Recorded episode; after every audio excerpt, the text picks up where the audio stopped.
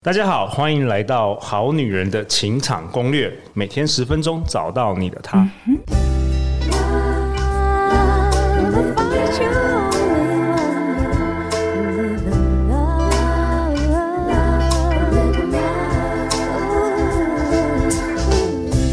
大家好，我是你们主持人陆队长。相信爱情，所以让我们在这里相聚，在爱情里成为更好的自己，遇见你的理想型。本周邀请到陆队长，非常非常崇拜，去年三月底登场《好女人情场攻略》，让陆队长非常非常惊艳的黄天豪临床心理师。大家好，我是黄天豪临床心理师。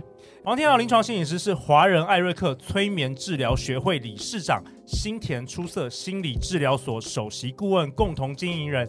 他是全台湾唯一得到优秀青年临床心理师奖。临床心理师优良服务奖、临床心理师丽人奖的得主，三大满贯，唯一的台湾的临床心理师。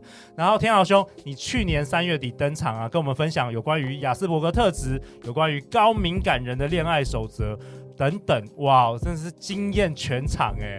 你知道我们好女人听众很多很多高敏感人。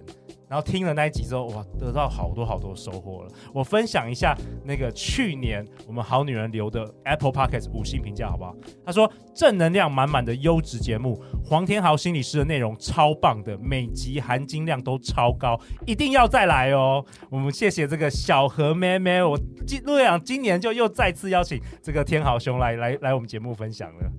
哦，太好了，我我还怕我讲的内容就是密度太高，让大家听了很辛苦。不会，听了听了这好过瘾哦。然后当然啦，今天这么难得的机会，我也邀请到我们好女人的情场攻略第一次登场，是我们好女人情场攻略的忠实听众，我们欢迎小波。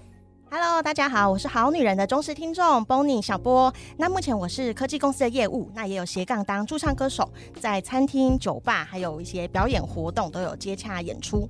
小波跟陆队长是有共同的朋友，然后小波跟我说他是我们节目超级忠实哦，过去可能一千集他都有收听哦，而且他都他跟他的儿子夜夜一起听哦。你的儿子是那个夜夜是读小学，对，小一。那你要不要跟夜夜打声招呼啊？夜夜，妈妈登场了，登场了，不要怀疑是我。好啊，那天豪兄，你这一集要跟大家分享什么啊？睽违这个一年多，我真的好兴奋哦。呀，yeah, 这次其实想要，因为去年也有谈到关于爱的故事嘛，吼，那这次想说来把这些东西好好的再讲清楚好了，因为上次提到一点点，好像很多人觉得说，哎、欸，可不可以把它讲完呢、啊？对，意犹未尽。但在谈到爱的故事之前，哈，我想要先谈它前面一点点的概念，哈，是关于说，呃，隐喻，隐喻这件事，我不知道大家还知不知道，因为它好像我们以前学这个东西，好像就是在。中文里面学的一种修辞的方式嘛。嗯，好，等一下，陆长先说，我会把去年天豪兄来我们节目分享的五集的收听连接，我会放在本集节目的下方。所以，如果你是今年才开始收听的话，一定要赶快去听，实在很多很多的那个内容干货，好不好？对，那所以我们今天就要来谈这件事情哦，就是说，呃，先把一个主题跟大家讲哈，就其实爱情是需要透过隐喻来理解的。OK，对。哦，比如说我我我们问问大家一个问题哈，如果我问大家说，来，请问爱是什么？嗯，你要怎么回答？嗯，你这个问题其实太多人都尝试回答，对不对？对，不管是科学家、文学家、诗人，大家都有各自的答案，有点像人生的意义是什么？对，然后你你基本上可能一百个人有一百种答案，对对。可是我们都知道一件事，你没有办法就知道说。A 爱里面有一些因果关系，你不可能跟一个人讲说，来，因为 A，因为 B，因为 C，所以你要爱我。对，这件事是是不可能的哈。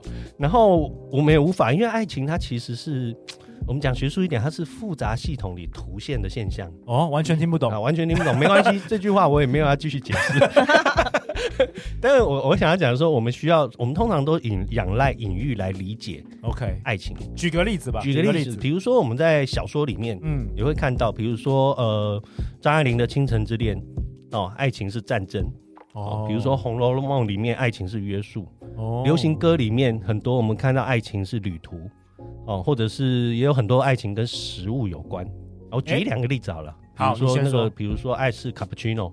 哎，对，小波有没有有没有这种听听过这个？有。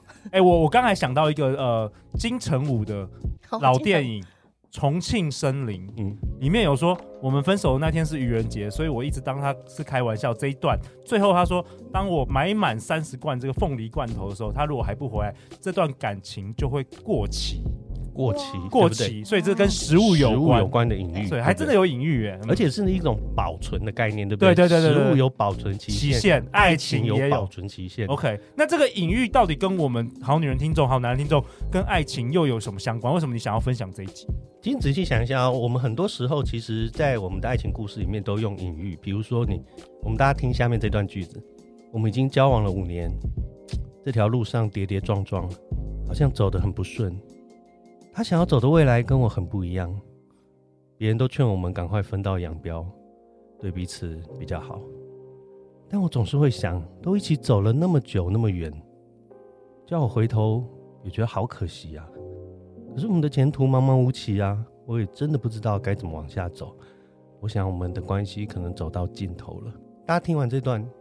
我有发现，好像在走路嘛，旅程在走一个路，走一个旅程，嗯，会很有画面感，因为画面对，而且我们是平常常常听到这种说法，对对，就是什么人生就是呃，也有人比喻人生啦，就是一场旅，有人上上车，有人下车之类的，对，没错，对对，类似这种概念。所以你仔细想一下哈，如果我今天不给你任何隐喻，你其实很难描述爱情。哦，太复杂了，对，或者是反过来，如果我今天啊，比如说小波，如果我问你说。来，如果你要跟一个好朋友哦描述一段说啊，你的一段感情啊，不管是曾经的或者是现在的，当你要形容一段感情，你你会怎么说？应该有点像，我有点像阿信的角色哦。对，因为好像朋友对我过去的情史归类起来是他们告诉我的，我都是比较奉献自己，然后用劳力跟我的时间。然后就获得安全感，想要得到对方的心，这样子。哎呦，哎，这也蛮，我也听蛮听多，常常听到，是不是？奉献型的蛮多，爱就是牺牲奉献，嗯，特别是我们过去传统的那些 妈妈的，很多都是奉献型的哦。对对对对对，所以这个就是变成说，我在爱里面，我怎么去理解这件事情？其实我们都是透过某一种隐喻，而且刚刚小波在讲这件事，就是当你的心里面有一个爱，就是牺牲奉献，它其实会影响你在爱里面。所做的各式各样的选择跟行为哦，是不是类似有点像框架？对，OK，对。其实你讲到这个隐喻，我知道天豪兄，我们男生啊也常常用这个一些运动来隐喻。没错，对。其实你这个例子就是我们大家最经典的嘛。哈，我们平常在描述性行为的时候，基本上大家都在讲棒球哦。对对对，国中国中开始就是用棒球一垒二垒，对一垒二垒三垒，对不对？全垒打这样，全垒打。然后有人是投手，有人是进攻方，有人是防守方。哦，对。可是你仔细想一下，这个框架会带来一个问题，就是在我们从小国中的时候，我们想象中的性行为，它是一个竞争活动，好像是男生会用用这样子隐喻，我很少听到女生会这样子。对，可是女生私底下怎么聊，我们是不知道了。小波会吗？你们会你们会用棒球来因为因为感觉我们男生是进攻端的，说啊，我今天上了二垒或什么的，对，或者被三振了之类。对对对对。但最近有看到一些新的讨论观点，就是。反而一垒是发生关系，然后二垒是聊童年创伤，三垒才是聊到心理层面。对，好像跟以前不一样了。时代四垒是一起去超市买东西。时代不一样了，天老兄，我们老了，时代不一样。现在一垒就直接 就是我们以前的全垒打，你知道吗？但是不管是倒退吧，不管他今天一垒、二垒、三垒内容有什么变化哈，你会注意到这里面有几个框架。第一个框架是。它是有顺序，有顺时间顺序，你不能不能跳过了。对，嗯，然后它好像就是有这种进攻防守，它是一个竞争性。欸、对。可是我们呃，之前我在 TED 上面看到一个影片哦，它就是讲说，也许我们可以用另外一种隐喻，这个隐喻叫做吃披萨哦。他说，你想一下，如果你要跟另外一个人吃披萨，你们会做什么事？你们会讨论我们要吃什么口味？你们要讨论我们今天要吃什么披萨？嗯，你要不要多一点？比如说小香肠哦，还是多一点羊菇哦。你喜欢吃海鲜还是你不吃牛？对，OK。那我们要多吃一点披萨还是少吃一点披萨？我们要不要换不同的口味？所以，如果我们把性行为用吃披萨作为隐喻的话，我们在讨论的就不是一个竞争。而是一个关于内在的欲望哦，哎、欸，完全那种感觉都不一样，哎，完全不一样，对不对？对，而且感觉男女稍微平等了一些，不然感觉好像女生一直要防守，然后男生一直要进攻，很累，哎。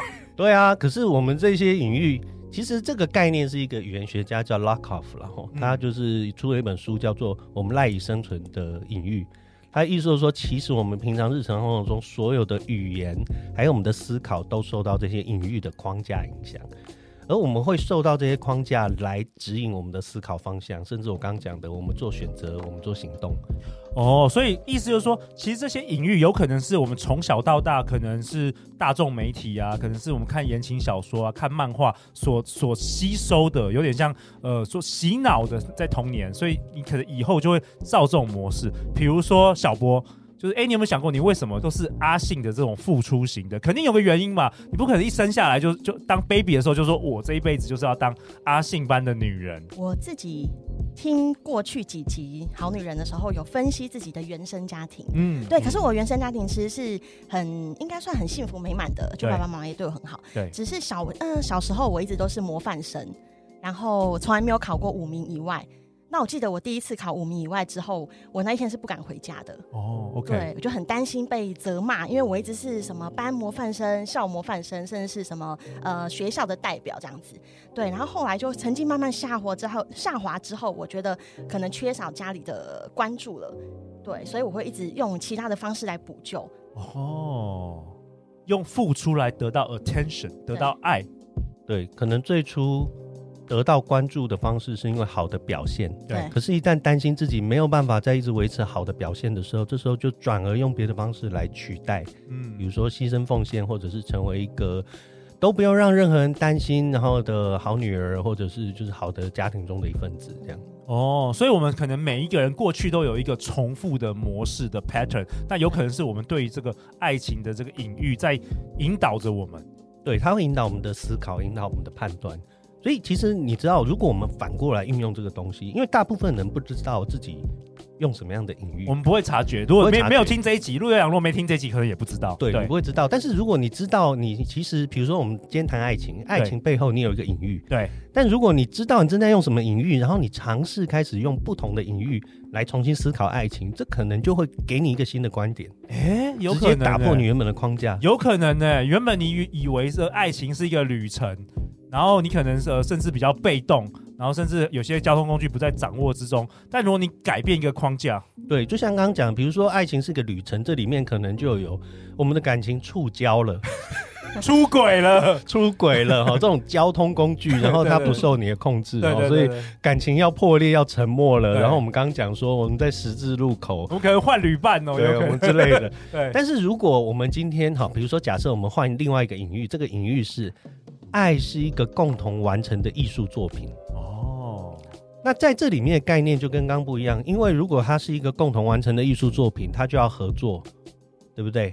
它需要耐心，艺术作品不会马上就完成，对，对不对？对，它可能需要共同的价值跟目标，或者是它需要创造力，对，它可能要共同的审美观，哦，它可能就是独一无二的。就没有那些什么触礁啊、出轨的这个字眼，完全不一样。因为你在想的是，我要怎么样让这个东西，让这个作品变得更美好，变得更好，变得更就是独一无二，变成就是一个 masterpiece 这样子。所以也没有那个换旅伴的概念，谁上车谁下车。哎、欸，所以真的是改变这个隐喻，改变这个框架，完全你看待爱情是完全就不一样了。对，但是我现在在这边并不是要讲说哪一种隐喻比较好。OK，, okay. 对我我觉得这点要非常强调一下吼，因为。呃，虽然我们刚刚讲说哦，旅伴是不是会触礁或什么啊？艺术作品就可以就是比较什么永久或者是主动，但我并不是在说这个隐喻没有好坏，优于那个隐喻。嗯，是我们要知道我们正在使用哪一种隐喻，然后也知道我们正在受这个影响。哦，当我知道这件事以后，我刻意的去改变我的隐喻。也许我们就可以改变我们看待爱情的态度，甚至改变看待人生的态度。哎、欸，我觉得很好哎、欸，小波，如果你过去你觉得你重复性的这个 pattern 并不是你喜欢的，你就说不定你就是要改变你的隐喻了。对，对。那我有问题是，那如果说爱他写爱需要奉献，需要妥协嘛？对，那可是我就是太过度的奉献跟妥协，那我未来怎么去调整？那你也可以换，就是因为你的刚讲这个东西就比较是我们刚刚在举例说，爱是共同完成的艺术作品嘛。那你如果发现你本来这个隐喻限制了你，你可以改成爱是一段旅程啊，或者是我们接下来两集会谈到很多不一样的隐喻。哎，对，呃，下一集天豪兄你要跟大家分享什么？下一集我们就会谈到，就是爱是一个故事啦，哈，就是这个部分我们大概会在接下来两集谈到二十六种不同的故事。嗯，这是来自于这个作者 Robert Sternberg，对，Robert Sternberg，他是一个专门研究爱情的一个学者。对，好，不过我们先把这一集做一个稍微做一个 ending，然后，因为我想这一集想要传达给大家比较重要的概念，就是说，我们其实没有隐喻的话，可能没有办法理解我们的爱情。但是如果我们适当的运用隐喻的话，我们就可以赋予我们的爱情新的意义。哦，天豪兄在这一集跟我们分享，如果没有隐喻，我们可能无法理解爱情。当你适当运用隐喻，可以赋予爱情新的意义。然后这一集是不是有什么功课、回家作业可以给那个好女人、好男人？有，其实就有点像我刚刚类似请小波做的哈。嗯，你可以回家想象，或者是你真的找一个人，你就想象你在跟他描述你的一段感情。然后讲完以后，你去察觉你里面用的到底是哪一种隐喻哦。不过如果你觉得有点困难哦，你就听接下来两集哦。所以接下来两集千万不要错过。那最后就是天耀兄，大家要去哪里找到你？哦，我目前是在新田跟出色两间心理治疗所哦。那当然，我们今年还有一间新的诊所在新田诊所。那我是在这些地方工作。另外，我也是华人艾瑞克森催眠治疗学会理事长。所以，如果大家需要这方面的服务的话，都可以往这些地方来找。好，相关资讯陆队长会放在本集节目下方。小波，好，那我的驻唱的作品我是佛系更新中，可以看一下我的 IG 账号。那我的 IG 是呃 Bonnie B O N N I E，然后下底线二五二零。那里面有放一些我的驻唱的作品，也有一些呃每个月更新的驻唱资讯。好，我也想跟你的儿子，呃，叶叶，对，说哇，你这个小学一年级就可以听《好女人情场攻略》，你未来这前途不可限量，太厉害了，小叶。如果你喜欢我们这一节内容，欢迎分享给你三位最好的朋友，也欢迎在 Apple Podcast 留下五星评价和留言。人生的路上，陆队长和超过一百位来宾，我们会永远支持你，陪伴你，成为更好的自己。相信爱情，你就会遇见爱情哦。好女人的情场攻略，那我们就下一集见，拜拜。